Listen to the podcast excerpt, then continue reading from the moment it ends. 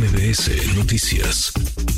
¿Cómo ha dado de qué hablar esta encuesta que publica el Universal? 30 puntos de distancia entre Xochitl Gálvez y Claudia Sheinbaum. Claudia Sheinbaum, la virtual candidata presidencial de la 4T, 50% de las eh, preferencias de acuerdo a la medición de Buendía y Márquez. Eh, Jorge, buen día, me, eh, te agradezco estos minutos. Me imagino que ha sido esta, pues un día movido, muy, muy movido con tanta polémica, opiniones, comentarios. ¿Cómo estás, Jorge? Muy, bien, Manuel. Buenas tardes. Buenas tardes a la audiencia. Gracias, como siempre, por platicar con nosotros. 30 puntos son, son muchos puntos, Jorge. Eh, sí, sí, son muchos puntos, aunque eh, también hay que comentarlo en los careos, digamos, que hemos hecho, que no se han publicado de meses anteriores, eh, pues sí había una diferencia sustantiva, ¿no? Entre Claudia Sheinbaum y Xochitl Galvez. Dicho esto, todavía el roster, por llamarlo así, la programación no está completa, ¿no? Nos falta información de Movimiento Ciudadano, quién va a ser, el perfil, entran o no entran independientes. Esta es una primera aproximación. Y quizá para entender mejor los datos, Manuel, eh, me gustaría diseccionarlo entre el posicionamiento de las aspirantes, en este caso las dos eh, principales, eh, Claudia Sheinbaum y Xochitl Galvez, y el posicionamiento de los partidos. Porque al final de cuentas, pues, el voto es, eh, entre otras cosas, es una combinación de partidos y candidatos. Y eh, la primera cosa es que eh, todavía no empiezan las campañas, como mencionaba el Xochitl Galvez, pero hay diferencias importantes, ¿no? En términos de nivel de conocimiento, y aquí, aunque cuando empiecen las campañas, pues Xochitl Galvez tendrá que remontar los la brecha de conocimiento que le lleva eh, Claudia Sheinbaum, que es de más de 20 puntos porcentuales. O sea, conocen 20% más, eh, eh, digamos, 20 puntos más a Claudia Sheinbaum que a Xochitl Gálvez. Que a Xochitl Gálvez. Esto, en, términos generales, no es lo más importante, sino la diferencia que hay en opiniones positivas. Eh, la ex jefa de gobierno pues, se benefició del proceso de nominación que fue muy pues, comentado, cubierto por todos los medios de comunicación y ha mejorado su eh, posicionamiento. Si no me falla la memoria, 50% de la gente tiene una opinión positiva de ella. Mm. En el caso de Xochitl, pues el porcentaje es mucho más bajo. Y esto sí es un tema importante porque la gente vota por los candidatos, ¿no? Cuando vota por las personas, pues sí importa de quién, quién tiene más opiniones positivas y negativas, ¿no? Entonces, Ahí hay una brecha importante en términos simplemente de aspirantes y es lo que te explica parte de la diferencia. ¿no? simplemente por darte un número, Xochitl tiene 18% de opiniones positivas en nuestra encuesta, 20% de opiniones negativas. Claudia Sheinbaum tiene 50% de opiniones positivas. Entonces, esa es una brecha que se parece mucho, digamos, a la distancia que hay. Esto por el lado de aspirantes. Por el lado de los partidos, pues eh, PAN, PRI, PRD, que forman la coalición del Frente Amplio por México, tienen también un posicionamiento donde predominan las opiniones negativas. Morena es el caso contrario. Entonces, partidos y aspirantes en este momento, obviamente las campañas pueden modificar los aspirantes y, los partidos que, compiten, pues pueden mejorar su, su posicionamiento. Pues Pero digamos, esta brecha que estamos observando hoy día, pues se refleja tanto a nivel de partido como a nivel de, aspirantes, ¿no? Entonces, creo que es parte de la, de la explicación. Eh, las elecciones no se dan, digamos, en vacío, ¿no?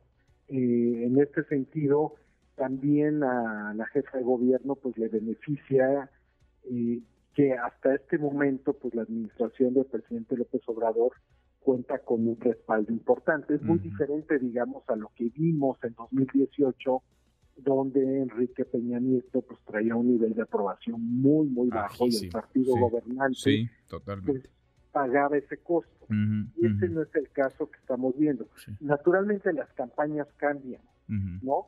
pero eh, estos son, digamos, algunas de las razones por las que explican esta brecha. Y vale, vale la pena considerarlas, y creo que lo apuntas eh, muy bien, es un, es un matiz relevante, porque sí, Claudia Sheinbaum tiene, vaya, el ser jefa de gobierno te da mucho reflector, tiene muchos años siendo eh, conocida, reconocida, y lo que tendrá como reto Xochitl Galvez es que la conozca más gente, pero que además quienes la conozcan se formen una opinión positiva de ella y no negativa. Es decir, es un doble, es un doble reto. Decía Xochitl Galvez que esto apenas va empezando, que le daba risa la medición, hablaba de otra que la colocaba 50 puntos por debajo, un poco en tono de ironía, eh, decía que ya está a 30 puntos. Mencionaba también, y lo hemos conversado contigo, Jorge, en otras ocasiones, que las encuestas han sido utilizadas como herramientas de propaganda que generan percepción, que pueden alentar o desalentar a los, a los electores. ¿Cómo ves, digamos, eh, de cara a 2024 el papel de ustedes, los encuestadores, y de las encuestas como herramientas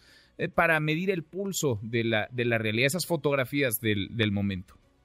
Sí, mira, las encuestas desde hace mucho se utilizan como propaganda. No todos los aspirantes que van adelante, pues las promocionan, ¿no? Ahora sí que es buena publicidad. Eh, y, no todas son pagadas, Jorge, hay que decirlo también, y hay encuestadores serios, tú eres un encuestador muy serio con muchos años en esto, y hay encuestadores chafas y empresas patito. Sí, pero además habría que señalar que eh, también las encuestas privadas eh, tienen características de alta calidad. O sea, nadie paga una encuesta eh, mal hecha, ¿no? Todo el mundo quiere un buen estudio que tenga buenos resultados y por eso están disponibles las metodologías para revisarse. Aquí eh, ya iniciado el proceso electoral, todas eh, las empresas que damos a conocer nuestros datos, reportamos al Instituto Nacional Electoral nuestra metodología y ponemos a disposición la base de datos. Entonces, eh, pues el escrutinio está abierto y se pueden revisar las características metodológicas y ver, eh, digamos, las características que tiene eh, cada uno de estos estudios. dicho esto, siempre se han utilizado de propaganda, pero también, y ese sería un error considerarlas que solamente sirven para eso, en realidad sirven para diseñar una campaña, para probar mensajes, eh, por darte un dato muy sencillo, eh, algo que puedes hacer con una encuesta es una segmentación, una tipología del electorado y darte cuenta en dónde están tus fortalezas y tus debilidades y las del contrario.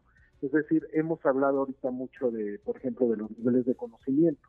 Bueno, con la encuesta puedes saber en qué eh, segmento de la población no te conocen, no te conoce la gente que vive en el norte, centro, sur del país, en las zonas urbanas y rurales, entre hombres y mujeres, entre los jóvenes o adultos mayores, y tú ya ahí a partir de eso pues ya puedes empezar a trabajar para precisamente eh, ocuparte de este tema, ¿no? Entonces, eh, yo creo que pues hay que tomar los datos de, estas fotografías. Esta encuesta que hoy publicas, Jorge, ¿qué, margen tiene de, error?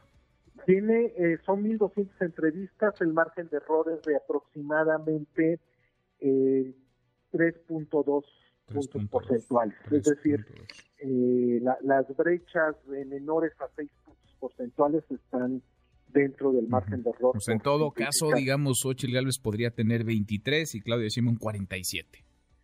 Sí, y esto se va, y además hay un porcentaje de no respuesta también, ¿no? Un 19%. Estamos todavía muy lejos de hacer escenarios electorales, ¿no? Eh, yo creo que esto hay que tenerlo presente, todavía no estamos asumiendo o elaborando escenarios de votantes probables. Es una primera aproximación. Y por eso quise eh, hacer énfasis en esto del posicionamiento, ¿no?